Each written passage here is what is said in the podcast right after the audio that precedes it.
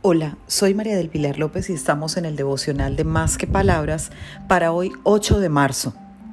Abraza más. Te recomiendo leer Colosenses 3:14. Por encima de todo, vístanse de amor que es el vínculo perfecto. Ceñir o rodear algo o a alguien con los brazos, especialmente como muestra de afecto o cariño, es uno de los significados que encontré sobre lo que significa abrazar. ¿Qué tanto cariño estás demostrando a diario? ¿Y de qué manera? A veces damos por sentado que somos cariñosos con los seres que nos rodean porque nuestra razón puede estar cimentada en un favor, una mirada o simplemente por estar ahí.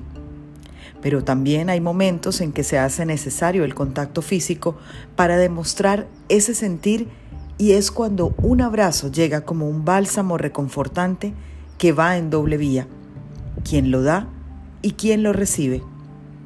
Aprovecha cada oportunidad para abrazar a quien amas. Abrázalo o abrázala. Seguro que te sentirás muy bien.